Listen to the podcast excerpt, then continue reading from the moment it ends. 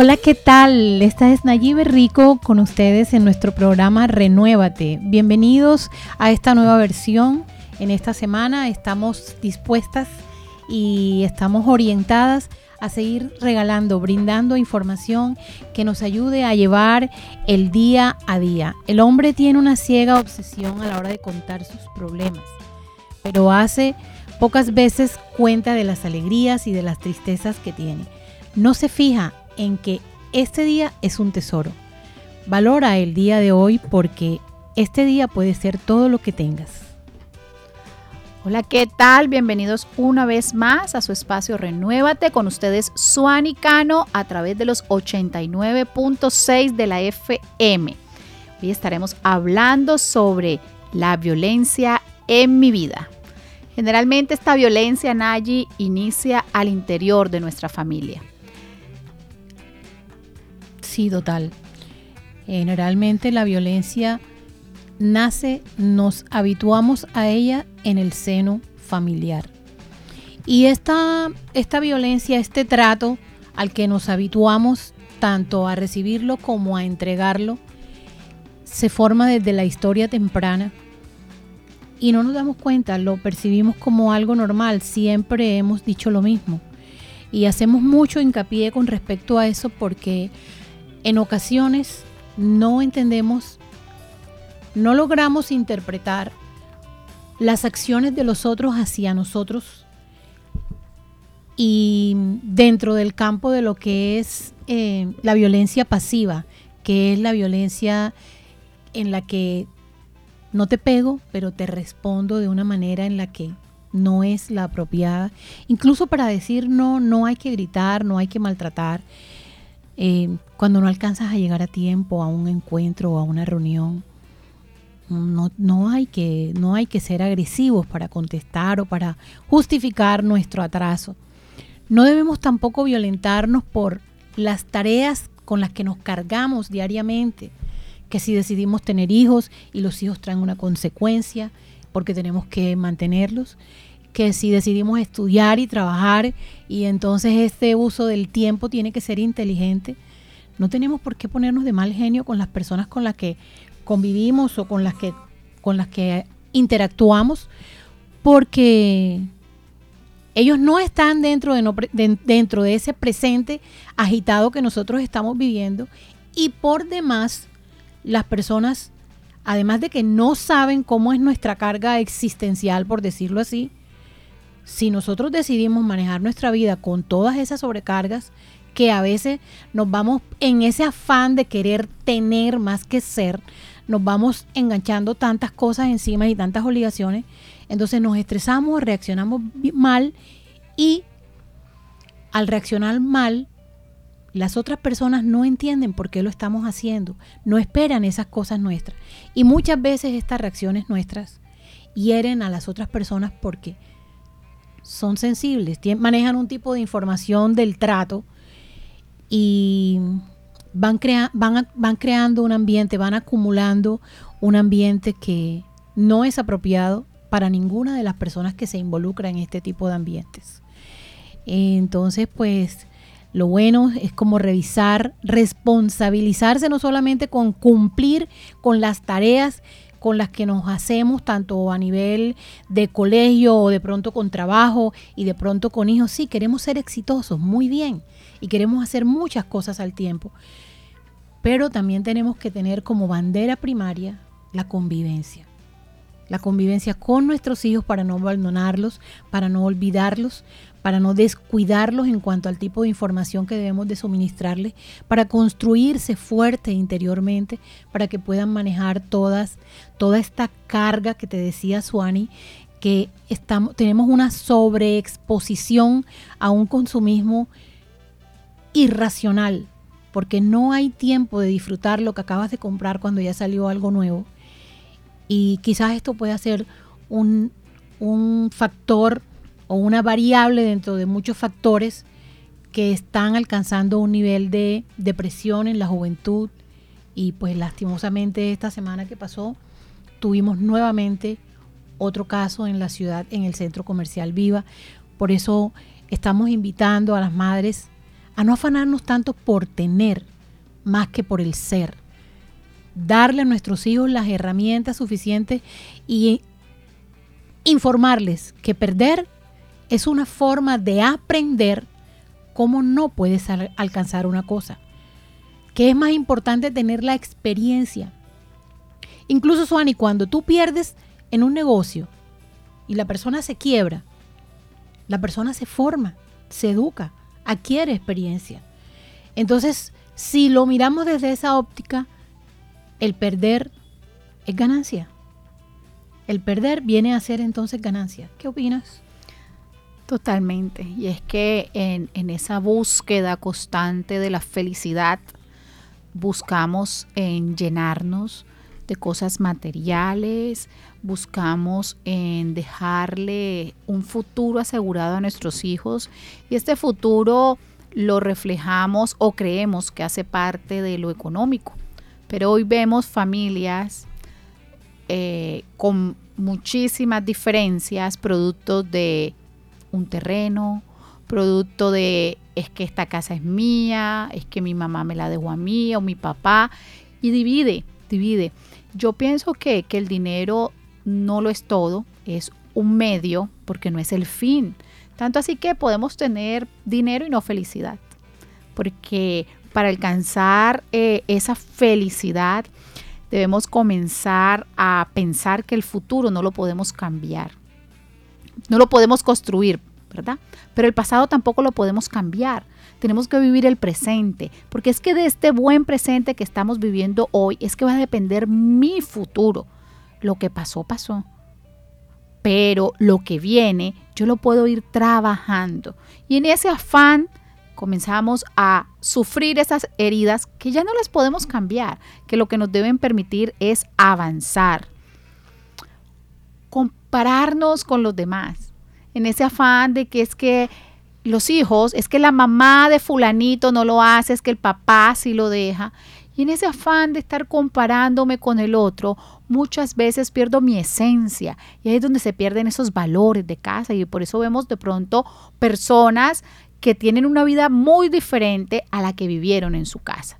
Puede ser positiva o negativamente. Sin embargo, ¿esto qué, eh, a qué nos lleva?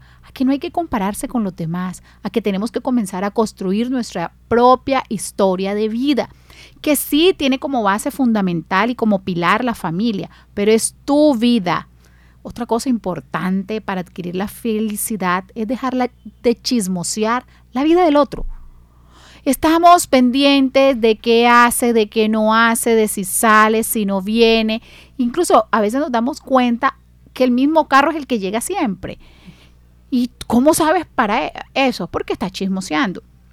Allí comienza a soltar. Eso no te compete a ti. Ocúpate de tu vida. Ocúpate de lo que es tuyo, de lo que te pertenece a ti. Y esta yo creo que, es lo que sale del estadio y es creer que podemos cambiar a las demás personas. Es que yo lo voy a cambiar, yo la voy a cambiar. Pero no has comenzado a cambiarte a ti, no has comenzado a hacer esos encuentros personales contigo y a darte cuenta ¿Qué es lo que hay en mi vida? ¿Qué tengo? Realmente yo qué tengo para ofrecerle a las demás personas. Siempre que compramos cualquier electrodoméstico, celular, viene con algo que se llama manual. Y de esta forma podemos aprender a utilizarlo, podemos eh, armarlo. ¿Por qué no creas tu manual? Ese manual que te permita conocerte, pero que cuando tengas una pareja o tu misma familia, puede también saber cuáles son esas cosas que te gustan, pero cuáles son esas cosas también que no te agradan, cuáles son ellas. Y creer que la felicidad está fuera. A veces es que yo no soy feliz porque mi mamá me trató mal. Es que yo no soy feliz porque en mi casa no habían recursos. Toma acciones de tu vida. Es importante tener en cuenta que uno mismo es quien se niega a ser feliz. Soy yo quien me niego. Soy yo el que digo no quiero, no puedo. Cuando comienzo a poner todas esas creencias limitantes que vienen del otro.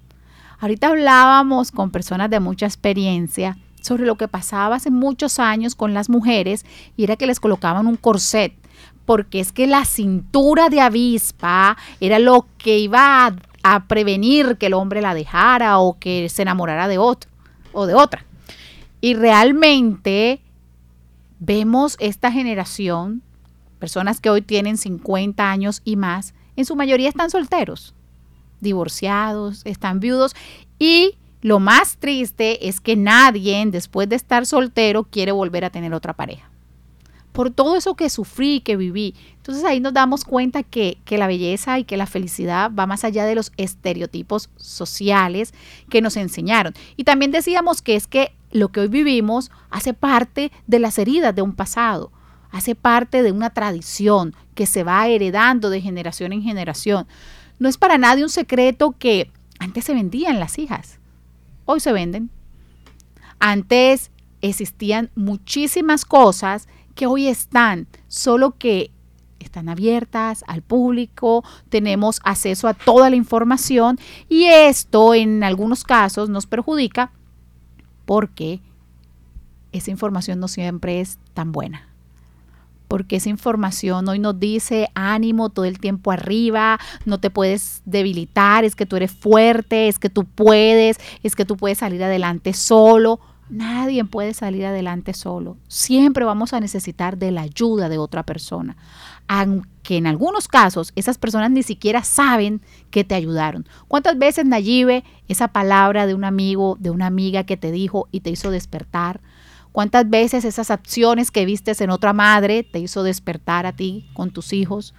¿Cuántas veces? Total, sí, sí, total. Es eh, el, el apalancamiento es parte de la, de la sociedad, eso ayuda, construye. El ser humano es social.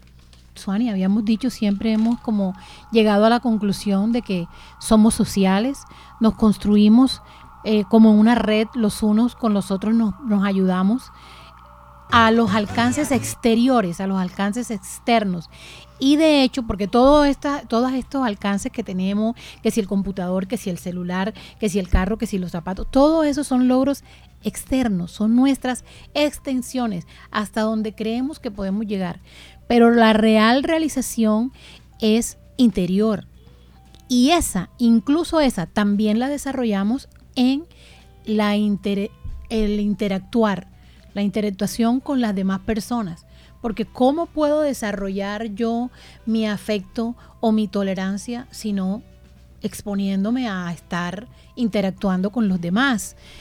Pero en esta interacción debemos ser eh, cautelosos e incluso, como decía Suani, debemos conocernos hasta dónde soy capaz de llegar para poder entonces empezar a frenar si me entrego. ¿Hasta dónde soy soñador y me instalo en una relación espuria, una relación falsa en la que de pronto pienso que se me ama, pienso que se me, que se me estima desde un ángulo, puede ser desde el ángulo de ese gran amor que nos enseñaban en el siglo XIX, que era una gran mentira entre otras cosas, porque nos, siempre he dicho, eso ya es un concepto muy personal, siempre he dicho que nos engañaron y a la sociedad de ahora, a los jóvenes de ahora no se les puede engañar, porque esa sobreexposición a la información les ha dado a ellos la comprensión de que no hay, se amaron hasta toda la vida, porque el ser humano todos los días, como decíamos al comienzo de nuestro programa, todos los días tienes un tesoro y es el día. Tienes ese día para vivirlo y no sabemos incluso si tenemos las 24 horas de ese día para vivirlo, porque muchos se levantan pero no se acuestan.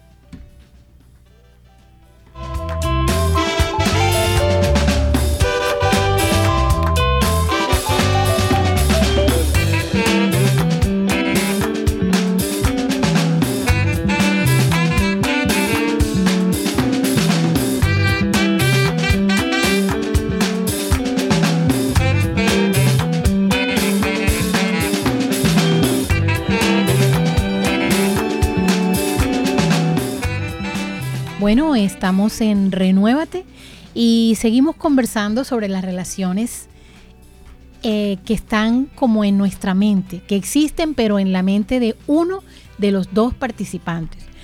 Todas estas, todo este manejo a este tipo de relación puede llevarnos eventualmente a situaciones, ¿por qué son importantes y por qué las estamos tratando aquí? Porque son situaciones que no bien manejadas pueden eventualmente llevarnos a una condición de extrema tristeza, suicidio o feminicidio.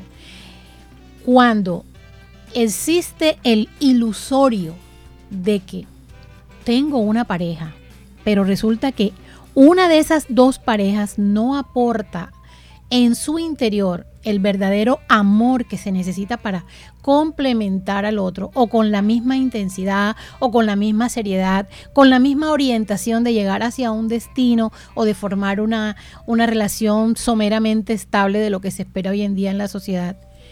Eh, cuando se basa en ese ilusorio, no se basa por la otra persona. A ti no te engañan nosotros mismos vamos construyendo todo un castillo de naipes en el que le vamos colocando al sapo, le vamos colocando el vestido del príncipe. Y no contentas con vestirlo de príncipe, lo llegamos a vestir de rey. Pero somos nosotras. O en el caso de los varones, los varones visten a las reinas, incluso las operan, las mandan a ser totalmente nueva, la conocen con una imagen y la transforman en otra persona. Entonces, toda esta ilusión que la está creando es la el gestor del que quiere, el que desea tener la pareja, porque es quien ama y es el que está haciendo todo el aporte sentimental. No se da cuenta porque está ocupado, entregando, entregando, entregando y no se cansa de entregar. Y mientras estás entregando, estás perdiendo tu tiempo, estás perdiendo tus energías y estás perdiendo tu vida. Consecuentemente estarás perdiendo dinero porque estás dando regalos y estás dando una serie de cosas. Entonces es importante que nosotros veamos dónde, a quién, en quién estamos entregando y por y qué tanto entregamos. Tenemos que ser celosos con nuestro tiempo.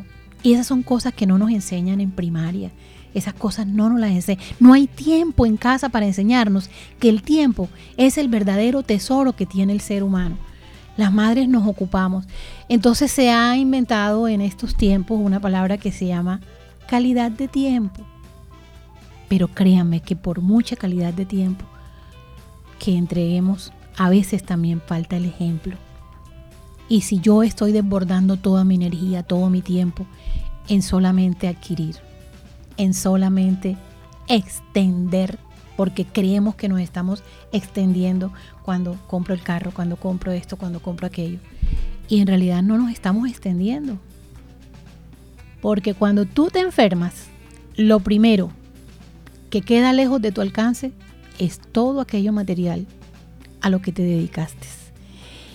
Entonces, eh, Suani, ¿te acuerdas que veníamos comentando qué triste que este tipo de programas y este tipo de información tengan tiene que ser que las personas estén viviendo alguna circunstancia especial para que puedan ser escuchados.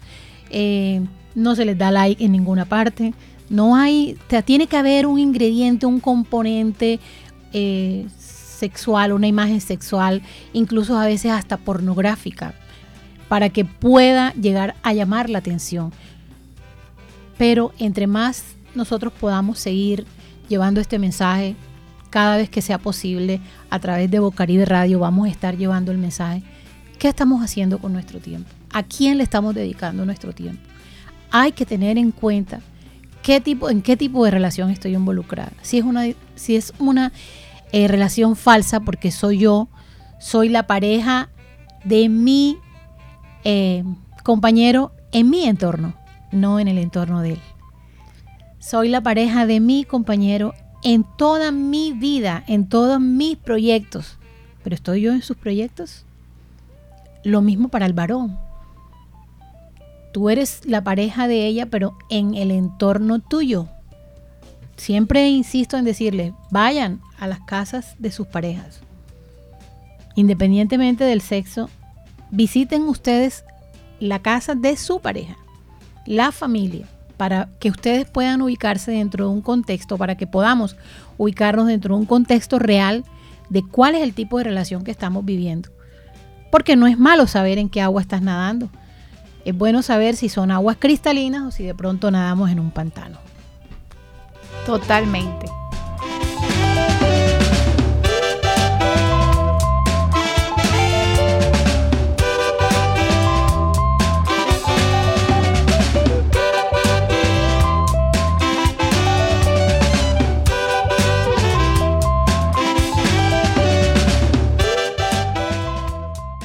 Así es, Nayi.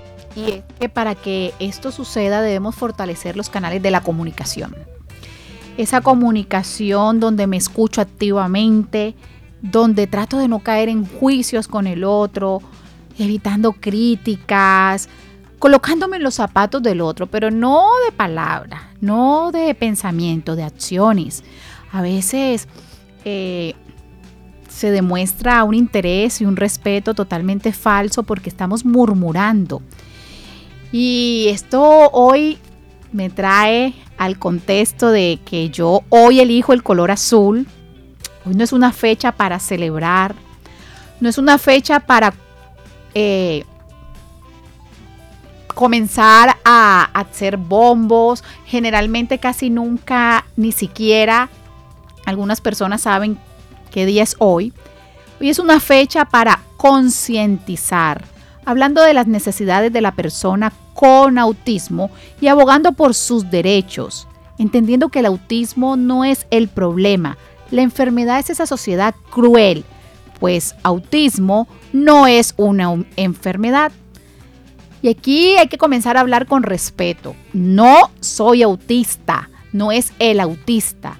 Soy César, soy Juan, soy María, que tengo una mirada diferente a la tuya, porque la mirada de una persona con autismo no es una mirada perdida.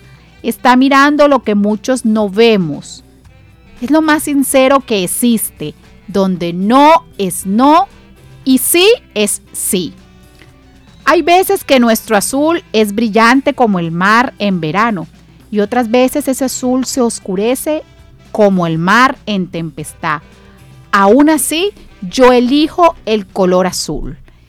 Y entra en todo lo que estamos hablando de ese respeto, de esa empatía, de entender que cuando yo me burlo del otro es porque hay algo que tengo muy dentro que me está haciendo eco. Entra a revisarte, entra a analizarte, no solamente de un niño o un adulto que tiene una necesidad diferente a la tuya, porque especiales somos todos. En vez de entrar a revisar, a, reírte, comienza a revisar qué está pasando con tu vida, qué no estás entendiendo. Porque, ojo, su mirada es sincera. Es una persona que cuando te va a decir no es no. ¿Cuántas veces tú has dicho, sí, yo te acompaño y por dentro, ay, no quiero ir, qué fastidio? O con la pareja, sí, yo lo acepto y por dentro, eso no es lo que yo quiero, estoy esperando una mejor oportunidad.